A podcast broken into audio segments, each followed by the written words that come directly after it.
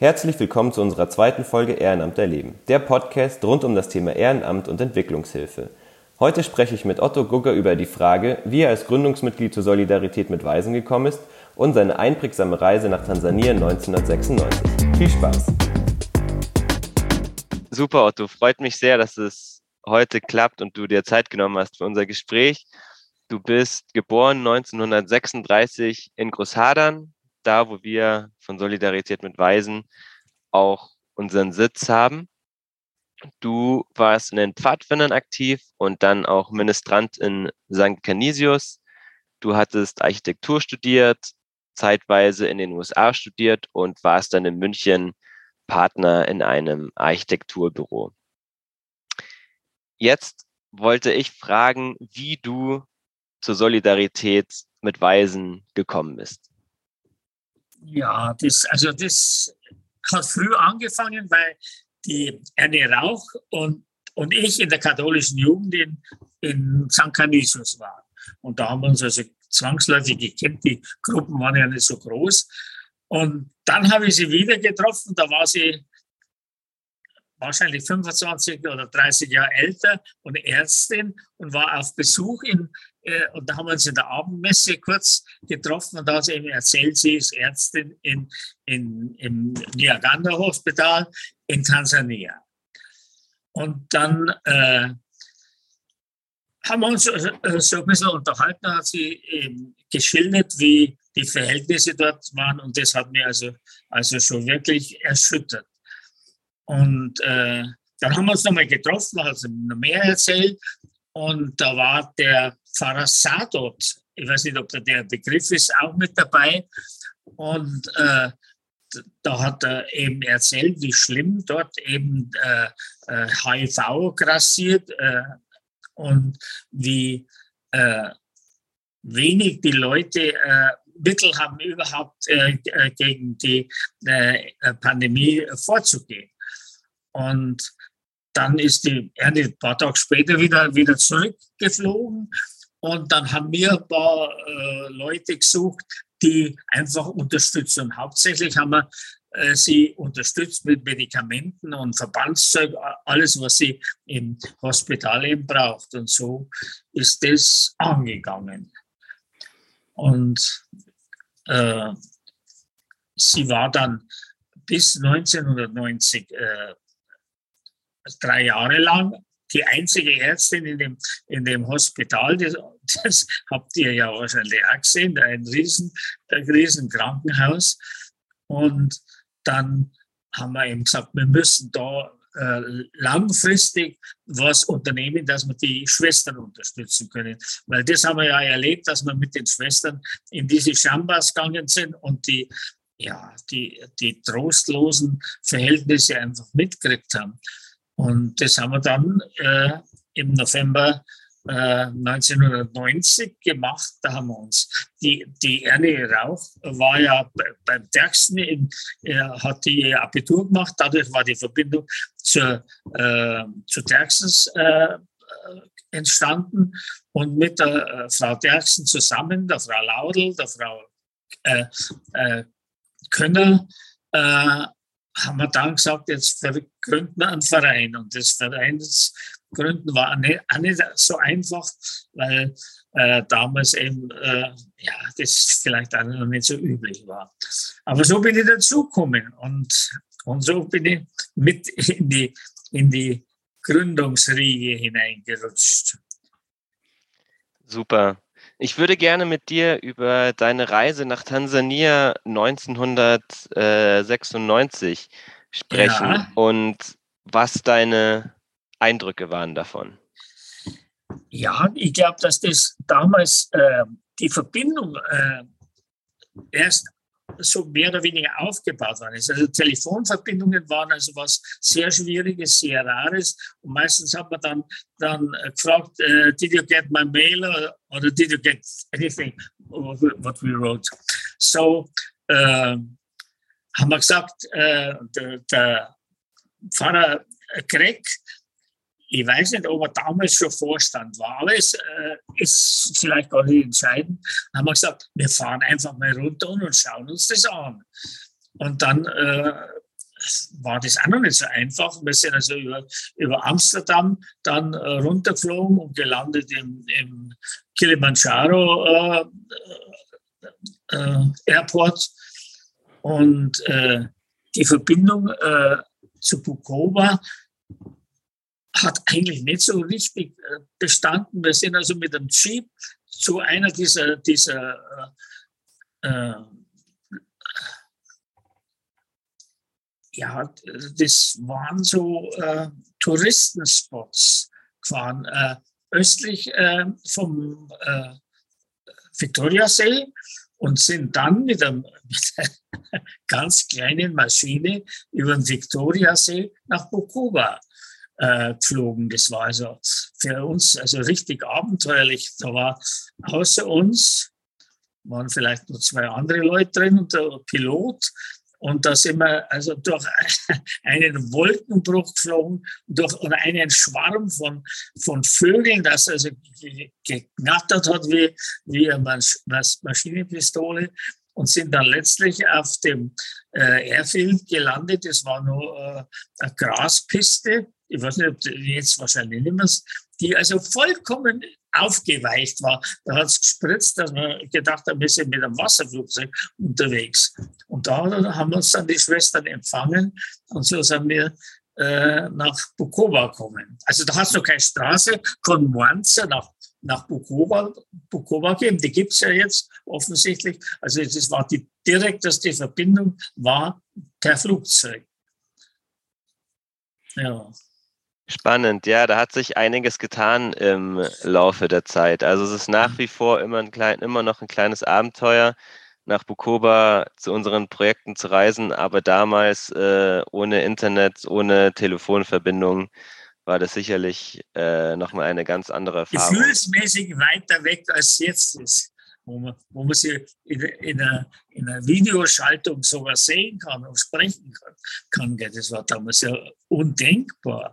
Und das hat sie ja alles mehr oder weniger installiert dort oder ausgebaut, so dass man es nutzen kann. Ja. Richtig, also mittlerweile haben wir auch ein Computerlernzentrum, wo wir den Waisenkindern ähm, Computerunterricht geben. Also da hat sich, hat sich echt vieles getan, auch seitdem ich zum ersten Mal seit 2011 äh, in Tansania war. Ja, das, das, das glaube ich, das ändert sich von Jahr zu Jahr. Gell?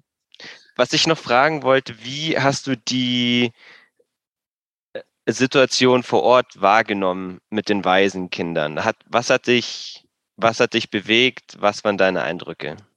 Also zunächst, wir haben ja nicht in Niagando gewohnt, sondern im Gips das eingenommen.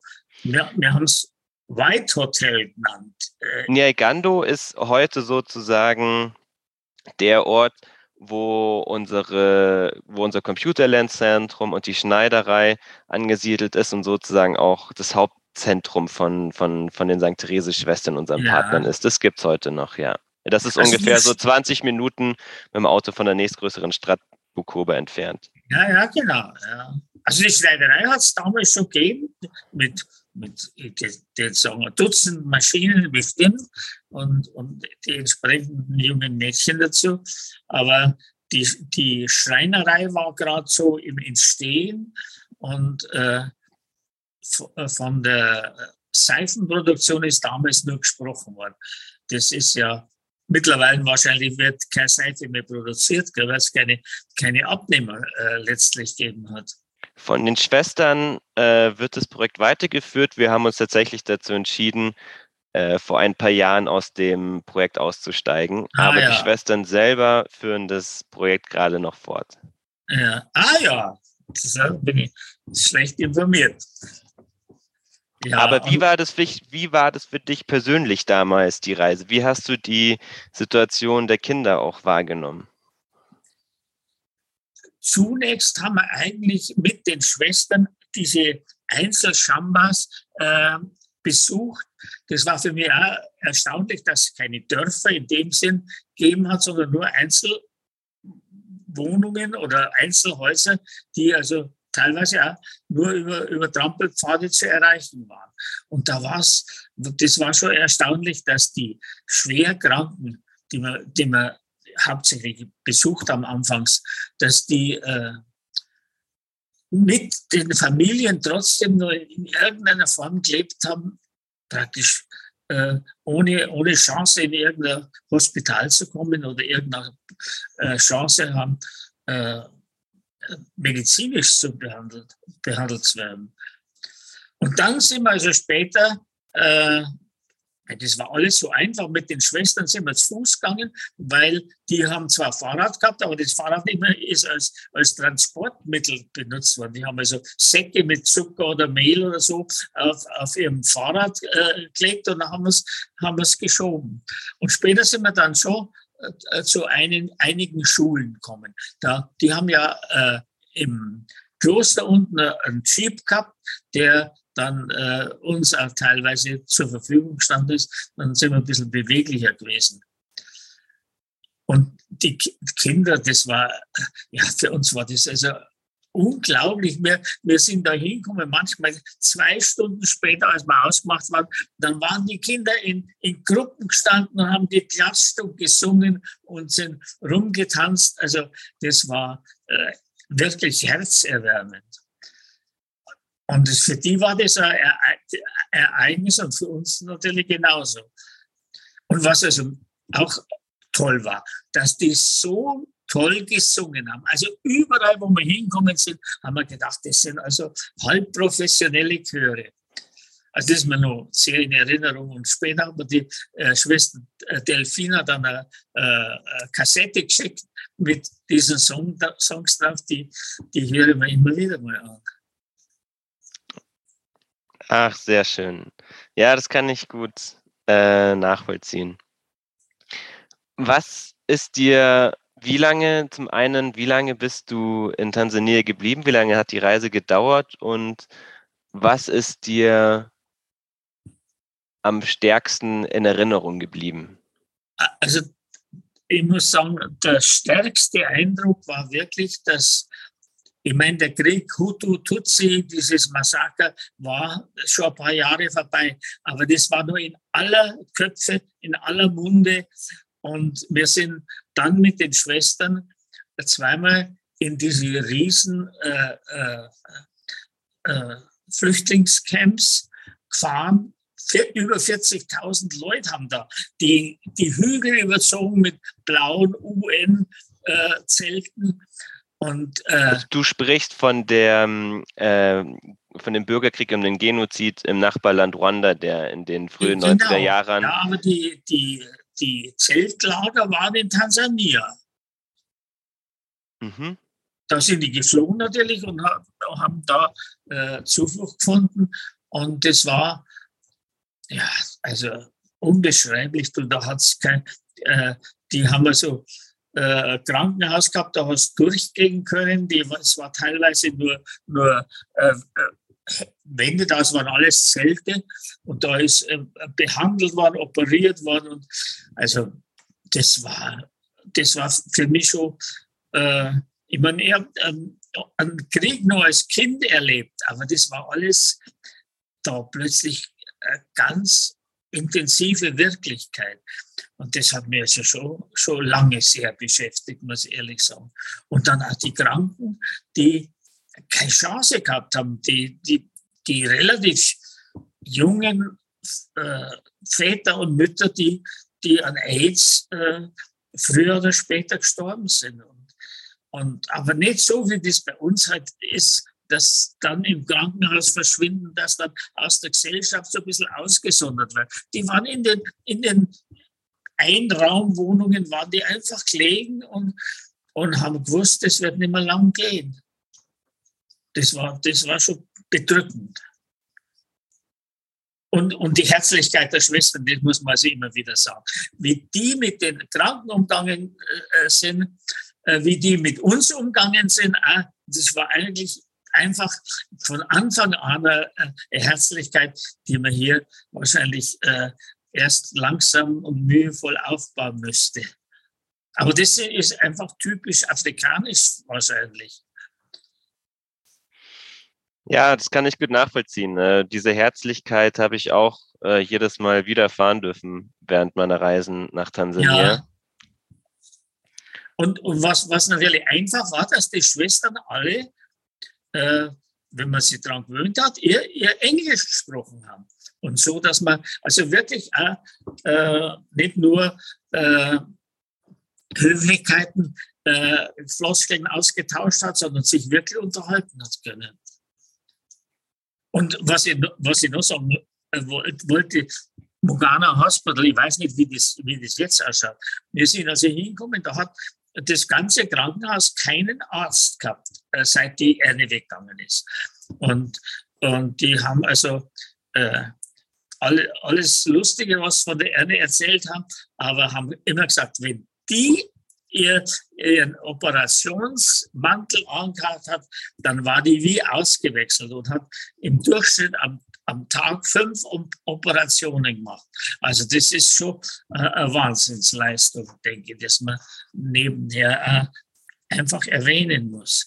Und die, die einfache Art, die, die Kranken sind dort alle von den Familien äh, das wird wahrscheinlich jetzt auch noch so äh, versorgt worden. Da waren heraus, außerhalb vom Krankenhaus ein Dutzend oder mehr Feuerstellen, wo die kocht haben für ihre Patienten oder für ihre Verwandten, die als Patienten im, im Krankenhaus waren.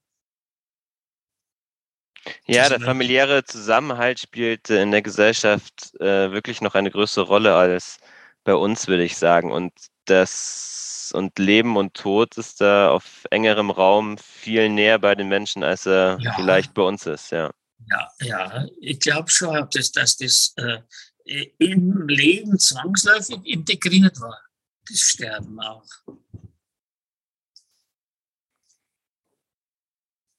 Ja, war eine sehr, äh, es ist immer wieder eine sehr schöne und bereichernde Erfahrung, nach Tansania zu reisen. Du, das kann ich mir vorstellen. Und, und, und wo du ja zyklisch hin und her äh, fast erlebst, das ja sehr viel krasser, äh, wie das Leben dort und das Leben hier ist. Das ist, äh, ja, ich, das stelle mir schon vor, für, für, für beide Teile sehr ein, ein beeindruckend. Ja, auf jeden Fall. Also ich freue mich immer wieder, wenn ich äh, nach Tansania reisen darf und ja jetzt dieses Jahr wieder im äh, September mit einer kleineren Gruppe und das ist einfach schön, wenn man einfach einen Fuß in, in beide Welten setzen darf und ja. man nimmt einfach für sein eigenes Leben sehr viel mit. Und ich habe damals auch aus, insbesondere als ich ein halbes Jahr wirklich vor Ort gelebt habe und dann Freundschaften geschlossen habe mit den Leuten vor Ort, wirklich sehr viel mitgenommen für mich persönlich, was, wovon ich heute immer noch sozusagen nähern kann. Ja, das glaube ich. Und auch die äh, Herzlichkeit, die so unmittelbar ist, das habe ich, also auch schön von, von den Kindern natürlich sowieso, aber auch von den Erwachsenen, die so, ja, die einfach, das war einfach wohltuend weil man es bei uns nicht so kennt. Da, da man, ist man viel voreingenommener und viel vorsichtiger und, und äh, ja, viel weniger selber bereit, äh, aus sich rauszugehen. Das stimmt. Ich. Super, Otto. Wirklich vielen Dank, äh, dass du deine Erfahrungen mit uns geteilt hast. Ich konnte vieles nachempfinden. Und ähm, ja, vielleicht verschlägt sich ja nochmal nach Tansania. Wäre natürlich ja, sehr ist, schön. Das ist heutzutage ja so viel leichter wahrscheinlich. Gell? Also ich weiß gar nicht, haben wir jetzt in Amsterdam übernachtet, aber wir sind auf jeden Fall durch die ganze Nacht irgendwo gelegen und, und dann durch, äh, runtergeflogen. Und das war schon, äh, ja, war schon abenteuerlich irgendwie. Genau. Übrigens, habt ihr äh, irgendwann einmal Aufnahmen gemacht von dem Singen von den Kindern in der Schule? Also das, das bedauere ich so, dass ich damals nicht äh, mehr irgendwo drauf gedrängt habe, dass man, dass man die, äh, das Singen von denen mal äh, übermitteln kann. Tatsächlich haben wir das noch nicht aufgenommen ist, aber eine, eine gute Idee, die wir vielleicht äh, tatsächlich aufgreifen können während unserer Reise dieses Jahr nach Tansania im September. Ja, weil das geht so unmittelbar zu Herzen, wie die singen. Also ich war da ganz, ganz weg, wirklich. Ja, ist eine sehr schöne Idee, hast du recht. nehme ich gerne auf als To-Do für die Reise sozusagen. Ja, ich glaube, das dezidentieren. Und die Schwestern haben ja bei uns auch im Gottesdienst teilweise gesungen und so. Und das war doch auch so herzerwärmend. Ja, und in dem Gottesdienst in Tansania wird ja allgemein sehr viel mehr gesungen als jetzt im Gottesdienst bei uns äh, ja, in, in, Deutschland. Fand ich auch eine sehr, sehr schöne Erfahrung, ja. Das, das, wenn ich denke, was wir als Pfadfinder gesungen haben, ich denke, wir haben ständig gesungen. Und jetzt, jetzt ist es einfach, ja, durch die Zeit, durch die Medien, einfach alles sehr äh, viel perfektionierter und dadurch nicht mehr so äh, ja, naheliegend. Auf jeden Fall. Ja. Aber ich setze mir ab und zu noch äh, abends an, an mein Bettkante und ein bisschen Gitarre spielen und singen und denke, das ist äh, wert, dass man es dass äh, immer, immer mal wieder macht. Aber das ist jetzt ganz besonders. Nee, aber eine sehr nette Idee. Nehme ich, nehme ich wirklich sehr, sehr, sehr, sehr gerne auf, auf jeden Fall. Ja, gut. Sehr schön. Wirklich vielen Dank, Otto, dass du ja, dir du. die Zeit ja. genommen hast. War ein super interessantes Gespräch und ähm, war wirklich sehr schön von deinem, von deinem Bericht zu hören. Ja, also da hat sich so, sicher so viel geändert, dass wenn man jetzt nur mal die Gelegenheit hätte, runterzukommen, dem man, man wahrscheinlich so viel Neues auch sehen. Und was ihr drunten alles geschaffen und geleistet habt, das wird mich schon wahnsinnig interessieren, wirklich. Ja, vielleicht kommst du dann mal mit dieses Jahr vielleicht sogar, oder? Okay. Wir wollen es ja, wir wollen es ja eigentlich eine Routine machen, dass wir jedes Jahr runterfliegen. Schauen wir dann mal, ja. äh, wann du das nächste Mal mitkommen kannst. Ja, das, das wäre vielleicht ganz toll, ja. Genau. Super, Otto. Also wirklich ja. vielen Dank. Ja, du gerne. Äh, das war für mich jetzt auch wieder Auffrischung, schöne Erinnerungen. Ja, das freut mich sehr. Das freut mich wirklich sehr. Dann ähm, wünsche ich dir noch einen schönen Abend, Otto, und Danke dir. Bis bald wieder.